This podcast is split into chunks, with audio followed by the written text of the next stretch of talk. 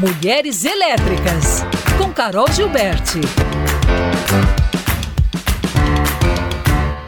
Ei, Carol. Tudo bem? Estou de volta essa semana, falando de novo com a Paula Jaber, né?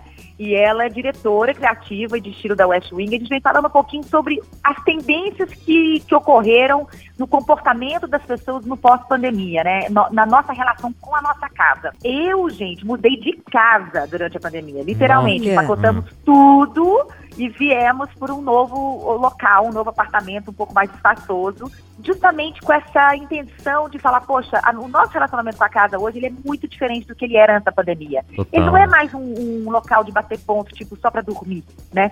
As pessoas não se encontravam só mais nas refeições do final do dia ou no, na noite, né, falar boa noite, cada um vai pro quarto. A gente começou a conviver com a casa em vários ambientes, com vários propósitos, sejam eles né, atos de trabalho, ou de escola, ou limpeza. Então, assim, isso tudo afetou não só é, a nossa dinâmica doméstica, mas também o comércio e, a- e as empresas que trabalham no varejo em, em relação a esses tipos de, de produtos e serviços. Uhum. Então, é, essa curiosidade, a Paula trouxe pra gente um pouquinho. Vamos ouvir um pouquinho o que ela tem pra falar? Vamos lá. Carol, foram muitas, né?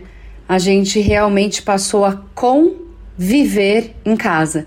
Eu gosto muito dessa analogia porque realmente é com, com as pessoas, né? Com a minha família, seja ela eu e meu gato, seja ela eu, meu marido e cinco filhos, mas a gente passou a estar em casa. Né? A nossa presença de tempo cresceu muito dentro de casa. E fora isso, com todos os novos desafios, é, algumas famílias precisaram trabalhar de casa, acho que a grande maioria, né? A ter um espaço da escola para as crianças dentro de casa. A gente passou a ter é, novos, novos hábitos de cuidado com a nossa rotina, né? E higiene e manutenção da- das compras de supermercado e toda a parte de manutenção da- das roupas na área de serviço.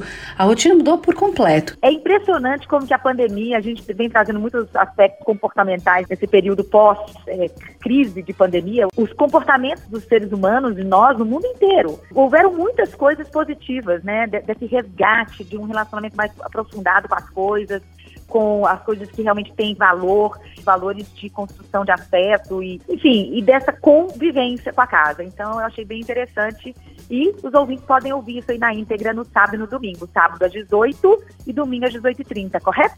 Corretíssimo. Carol, então um beijo. Boa quinta, bom fim de semana.